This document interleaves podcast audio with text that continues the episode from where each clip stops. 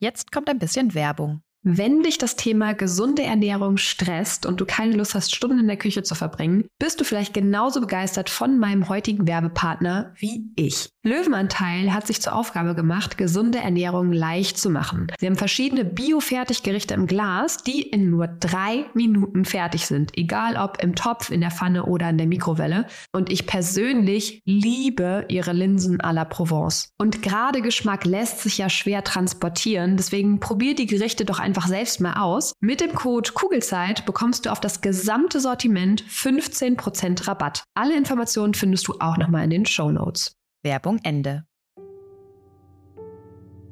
Hallo und herzlich willkommen bei deinem Kugelzeit Coaching Podcast. Der Podcast für deine glückliche und gelassene Schwangerschaft. Mein Name ist Jill Bayer. Ich bin Psychologin, Resilienztrainerin und Mindset Coach und ich freue mich sehr, dass du wieder mit dabei bist. In der heutigen Folge geht es um das Thema spezifische und diffuse Ängste. Ich möchte mit dir darüber sprechen, wie dein Körper bei Angst reagiert, wieso das aus evolutionärer Sicht total viel Sinn ergibt, aber eben kontraproduktiv für die Geburt ist. Wir sprechen darüber, wie deine Gebärmutter aufgebaut ist, wieso es oft zu einer selbsterfüllenden Prophezeiung kommt und ich teile drei Methoden mit dir, um deine Sorgen und Ängste zu minimieren. Ich wünsche dir ganz viel Freude beim Hören. Eine Schwangerschaft ist bekanntlich eine Zeit voller Veränderungen. Und viele davon sind wunderschön, einige machen aber eben auch Angst. Und generell kann man Ängste in spezifische und in diffuse Ängste unterteilen. Und in den knapp 40 Schwangerschaftswochen, die du durchlaufen wirst, verändern sich deine eigenen Ängste, weil sie oft sehr vielfältig sind und je nach Schwangerschaftswoche eben auch andere Themen in den Fokus der Aufmerksamkeit rücken. Und während zum Beispiel im ersten Trimester oft die Angst besteht, das Kind wieder zu verlieren, macht man sich im zweiten Trimester wahrscheinlich eher Sorgen darum, ob es dem kleinen Krümel auch wirklich gut geht. Zum Ende der Schwangerschaft drehen sich dann viele Ängste um die bevorstehende Geburt. Ja, schafft man es rechtzeitig ins Krankenhaus? Was ist, wenn bei der Geburt etwas passiert?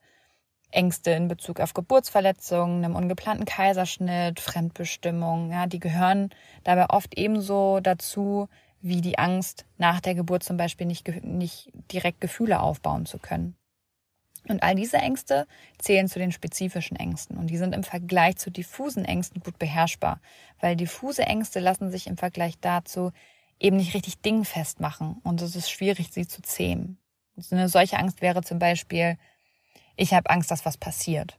Ja, das ist nichts Stichhaltiges. Und generell sind Ängste in der Schwangerschaft relativ normal. Die Frage ist eben nur, wie sehr du dich in sie hineinsteigerst und wie lange du sie dann auch festhältst.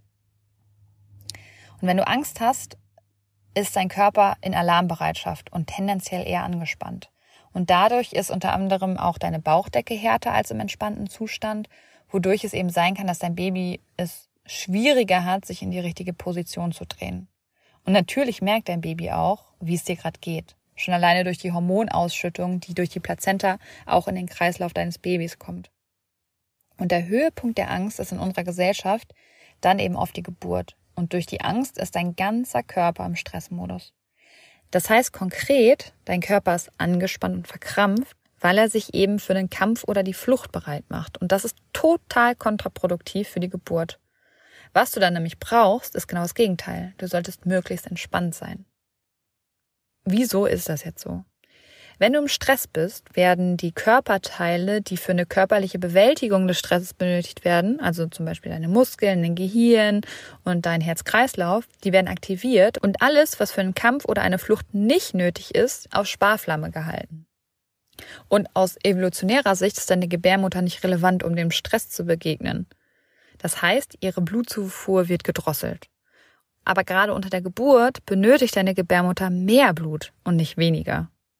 Und dazu kannst du dir auch gerne mal den Aufbau deiner Gebärmutter eigentlich anschauen, weil die besteht aus Ringmuskeln und längsförmigen Muskeln, die, wenn du entspannt bist, total harmonisch zusammenarbeiten. Und deine längsförmigen Muskeln, die ziehen quasi an den Ringmuskeln, damit sie sich öffnen, weil da dein Baby durchkommen soll. Und ohne eine gute Durchblutung bleiben eben deine Ringmuskeln steinhart. Das ergibt evolutionsbedingt auch total Sinn, weil wenn dein Gehirn davon ausgeht, dass du um dein Überleben kämpfst gerade, dann brauchst du erstmal einen sicheren Ort, um dich zu schützen. Und würdest du an Ort und Stelle jetzt ein Kind bekommen, dann wäre das für euch beide ein sicheres Todesurteil. Und da dein Überleben aber ja gar nicht in Gefahr ist, wenn du unter der Geburt bist und nur dein Gehirn das nicht realisiert, weil es eben kein Update ins 21. Jahrhundert bekommen hat und von Gefahren noch aus der Steinzeit ausgeht, ist die Stressreaktion unter der Geburt eben total kontraproduktiv. Weil die längsförmigen Muskeln deiner Gebärmutter kommen ihrem Job trotzdem nach. Also egal, ob deine Ringmuskeln zumachen oder nicht. Das heißt, die längsförmigen Muskeln ziehen an den verkrampften Ringmuskeln um eben die Ringmuskeln zu öffnen. Und das wiederum löst diese starken Schmerzen aus und es kommt quasi zu dieser selbsterfüllenden Prophezeiung. Und natürlich merkt auch dein Baby, dass du gestresst bist und kommt dadurch teilweise ebenfalls unter Druck. Oft fallen dann zum Beispiel die Herztöne ab oder es kommt zu einem Geburtsstillstand. Und hilfreich wäre es dann, für Entspannung zu sorgen. Aber in den meisten Krankenhäusern ist dafür gar keine Zeit und es wird relativ schnell dann alles für einen Kaiserschnitt vorbereitet. Und wenn du schon Mama bist, war es bei dir vielleicht bei der ersten Geburt auch so, dass du zu Hause, als alles ganz entspannt war, du zur Ruhe gekommen bist, dass da die ersten Wellen losgegangen sind. Und mit zunehmender Intensität bist du dann irgendwann ins Krankenhaus gefahren und im Krankenhaus angekommen, waren die Wellen dann plötzlich weg. Und mit großer Wahrscheinlichkeit warst du mit Ankunft im Krankenhaus auch ein bisschen aufgeregter als noch zu Hause. Das heißt, durch den aufkommenden Stress verändert sich dein Hormonhaushalt und die Stresshormone Adrenalin, Noradrenalin, Cortisol werden vermehrt ausgeschüttet, was eben gleichzeitig bedeutet, dass du kein Oxytocin mehr produzierst. Und Oxytocin brauchst du, um die Wellentätigkeit in Gang zu bringen oder eben in Gang zu halten. Und oft ist es dann so, dass du dann erstmal wieder weggeschickt wirst, entweder komplett nach Hause oder aber du sollst spazieren gehen. Und auch das beruhigt meistens schon und deine Stresshormone fahren wieder ein bisschen runter, sodass Oxytocin wieder rauffahren kann. Damit du jetzt eine sanfte Geburt erleben kannst, ist es deshalb so wichtig, dich auch vorher schon mental auf die Geburt vorzubereiten, indem du deine Ängste annimmst und an ihnen arbeitest. Wenn du nämlich weniger Ängste und Sorgen in deiner Schwangerschaft haben möchtest, dann gibt's ganz viele hilfreiche Methoden. Allerdings verschwinden deine Ängste und Sorgen natürlich nicht von heute auf morgen, sondern du sollst dich intensiv mit ihnen auseinandersetzen. Denn wenn du versuchst, sie nur wegzudrücken beispielsweise, dann werden sie immer wieder kommen. Schwangerschafts-Yoga, Atemübungen oder deine Ärztin oder deine Hebamme um Rat zu fragen, das sind oft hilfreiche Tools, aber die bekämpfen nur die Symptome und nicht die Ursache.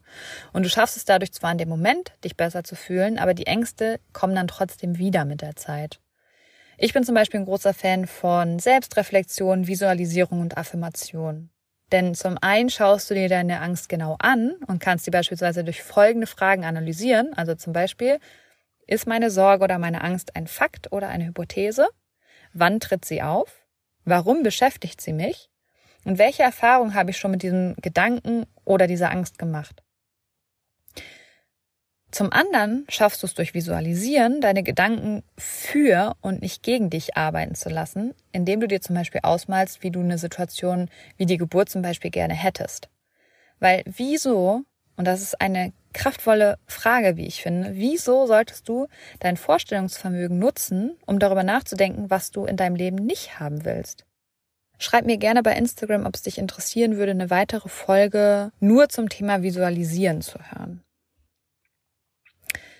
Und Affirmationen kannst du gut einsetzen, wenn du merkst, dass die Sorgen und Ängste wieder auftreten.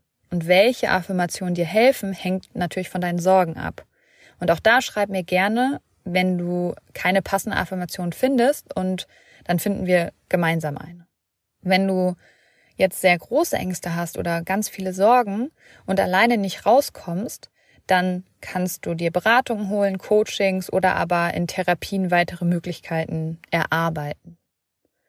Generell gehören Ängste und Sorgen in unserem Leben halt einfach dazu und sie sind eigentlich auch wichtige Warnsignale und wir dürfen auf sie hören.